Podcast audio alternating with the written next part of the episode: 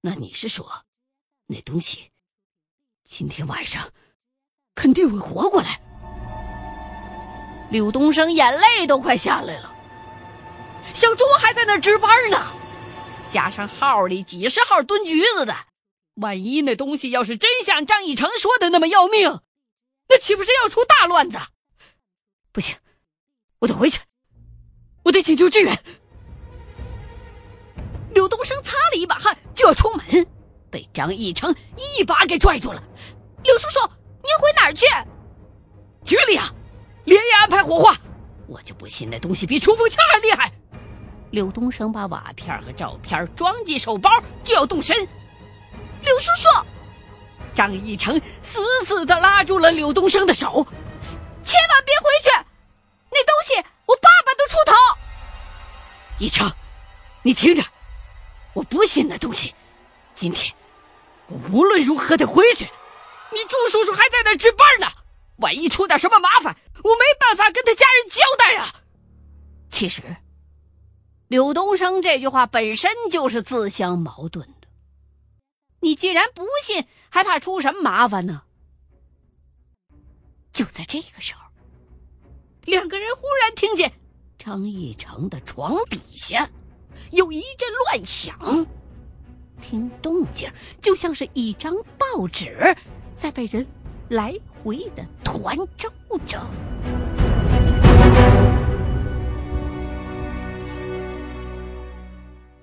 嗯，张义成撩开床单只见三四只大老鼠正在床铺底下像没头苍蝇一样乱撞呢。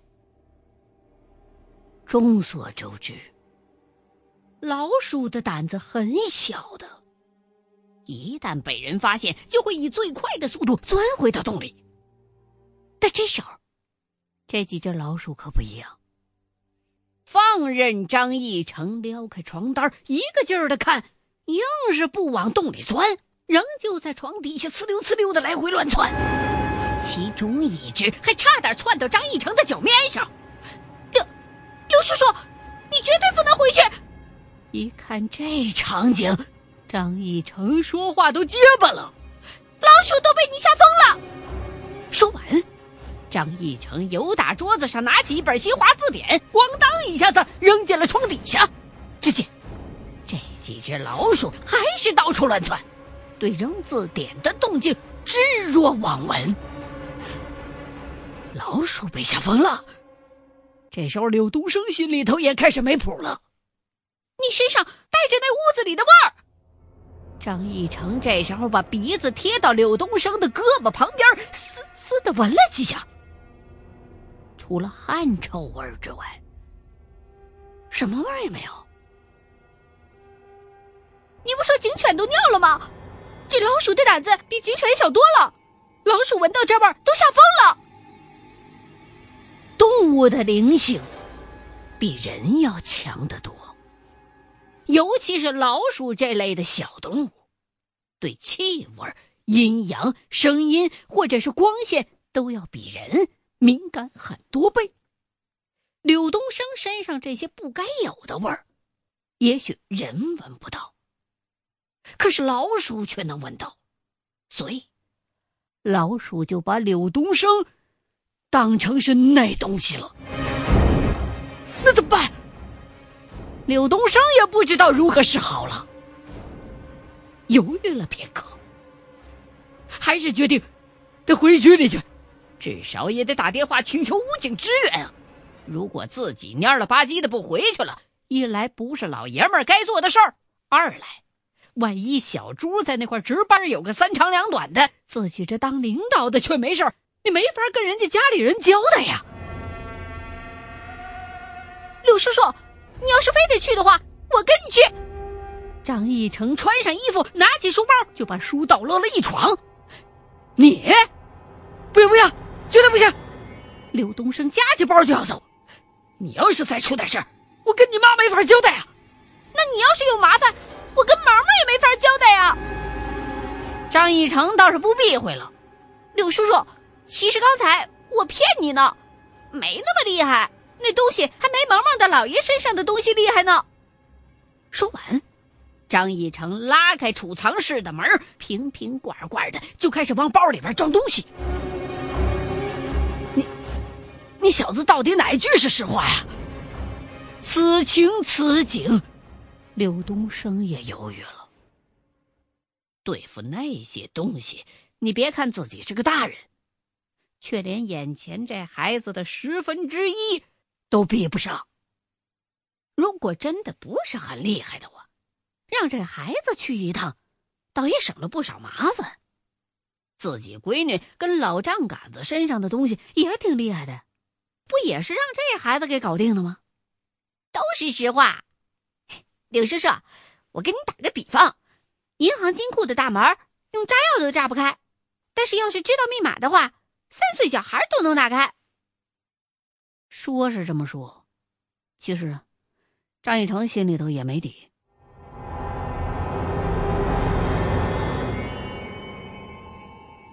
对李二丫一通蒙骗之后，柳东升自己心里边也蛮过意不去的。人家孩子他妈那么实在，自己身为一名警察，却跟一孩子合起伙来蒙人家。明明是去抓鬼，却非得说去指认罪犯。哎呀，想到这儿，柳东升暗下决心。就算是自己被鬼给掐死了，也不能让这孩子伤到一分一毫。在警车上，张义成的那只鹞子对着柳东升叫起来没完没了，甚至好几回都要扑过来叨柳东升的眼睛。幸亏张义成一不做二不休，直接把这鹞子捏过来夹在两腿中间了。鹞子的这些举动，让柳东升心里头更是打鼓了。身上光是沾了这么点味儿，这些小动物们就这么大反应？莫非那个亮子的尸首，真的像张义成说的那样吗？义成啊，你干嘛呢？反光镜里头，柳东升就发现。张义成坐在后排座那儿，一个劲儿的忙活，从打一上车就没闲着。做炸弹呢，对那东西用真炸弹没用，就得用咱这土炸弹。炸弹？一成啊，等会儿你可千万别逞能啊！我会找其他警察叔叔保护你，你告诉我们怎么做就行了。嘿，就是我爸来了，我告诉他怎么做。他现场也未必能学会。说着，张一成忽然“噗”的一下子吹了一口气，也不知道是什么粉末，被吹散了。整个车厢里边立刻乌烟瘴气的，呛得柳东升直咳嗽。刘叔叔，等会儿千万别找别人，找了反而麻烦。为什么？刚才我吹的。是蒙石的粉末，属阴的，身上沾上一层这种东西，像今天这种头七下来的新鬼就看不见咱们了。你叫来人的话，反而打草惊蛇。哎呀，我跟你说你也不明白，反正就是别找人就是了。我，我找了人，你再吹点不就行了吗？没了，我们家就这么多，再要的话就得去我大爷家了。说着。张义成一翻白眼儿，继续忙活。要说张义成在应付这几件事上所用过的方法，基本上都不是茅山术的正统法子，没有一招不是被他自己给篡改过的。学校班主任从来强调要活学活用，张义成啊，也从来对这一点都是响应号召。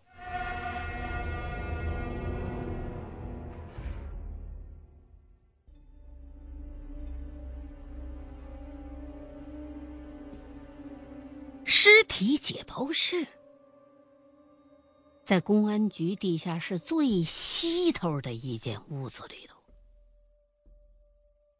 说是地下室，其实也不完全在底下。在接近屋顶的地方，有一个大概三十厘米见方的小窗户，齐着地面。本来呀，柳东升想先去通知一趟小朱的，但是呢，在张义成的建议下，还是先通过这扇小窗户观察了一下。顺着手电光，只见屋里头的解剖床上蒙着一层白布，鼓鼓的，好像没什么动静。一成。来柳东升就跟做贼一样，拽着张一成就到了刑警队的值班室外头，从门上的窗户往里头看。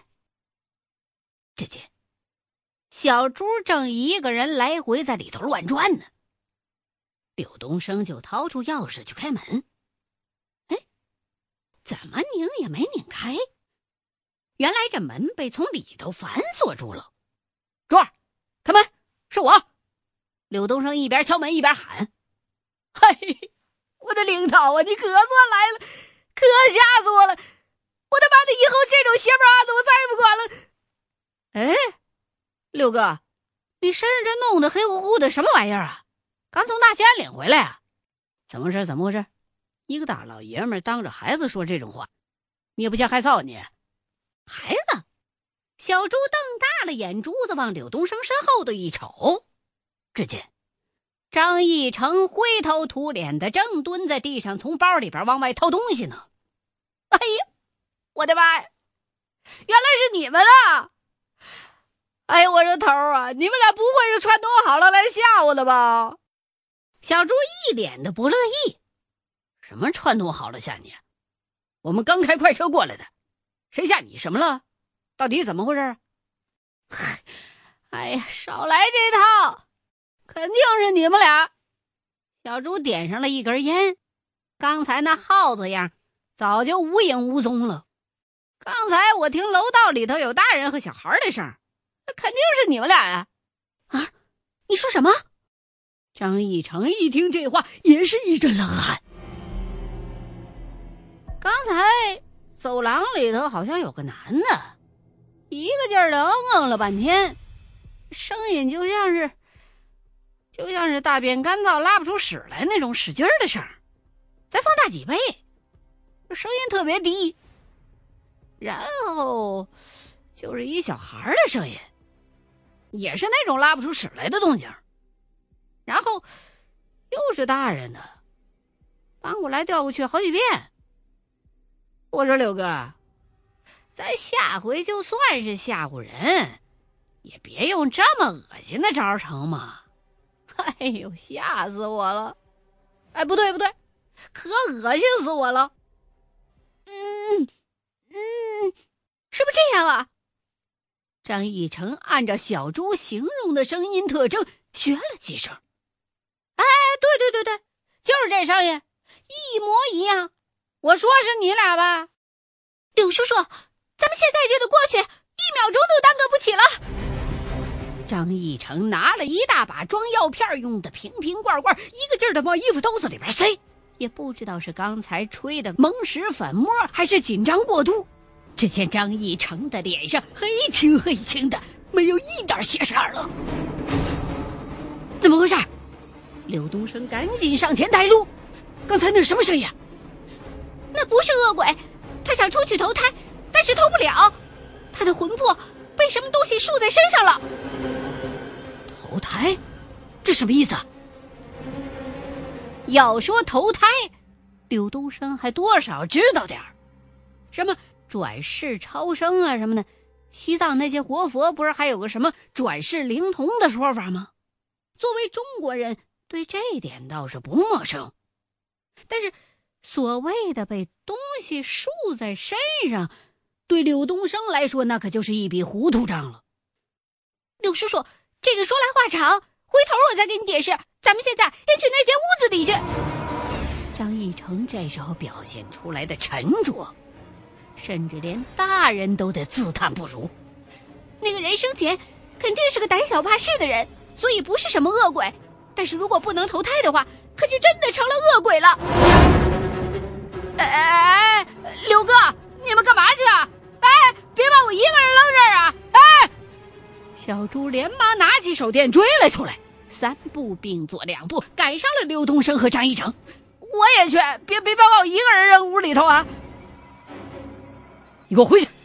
你跟着干嘛来？你，刘哥，我知道是我错怪你们了。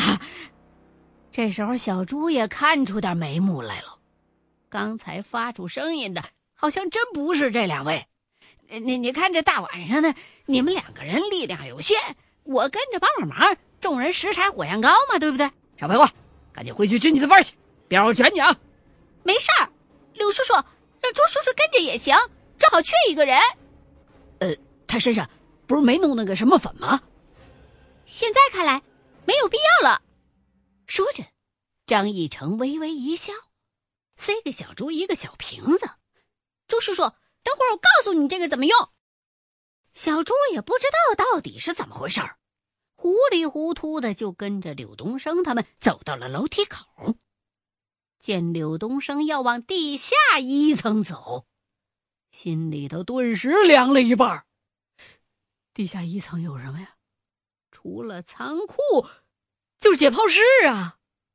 今天的这些邪门事儿已经把自己给折腾崩溃了。这大半夜的，黑灯瞎火去解剖室，不是要人命吗？哎，刘哥，刘哥，我看我还是回去值班室去吧。万一有案情，电话没人接怎么办？小猪一边说一边就想开溜。刚才让你走你不走，给我老实待着！刘东升一把把小猪拽了回来。地下一层的走廊灯一向是特别的暗。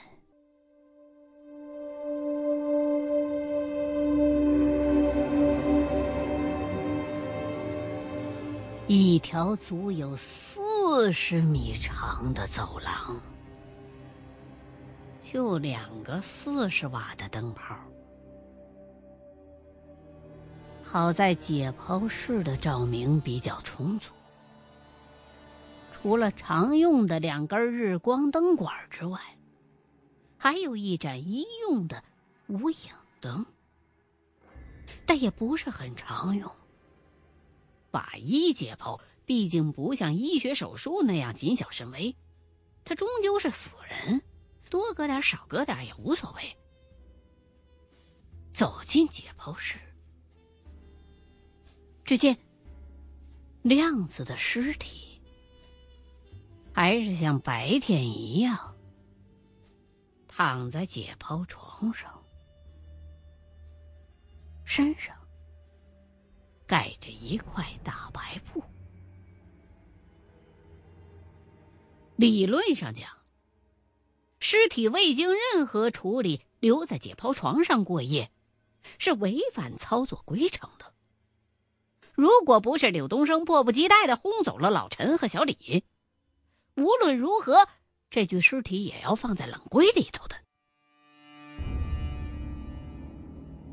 哗啦一下子。柳东升掀开了白布单子。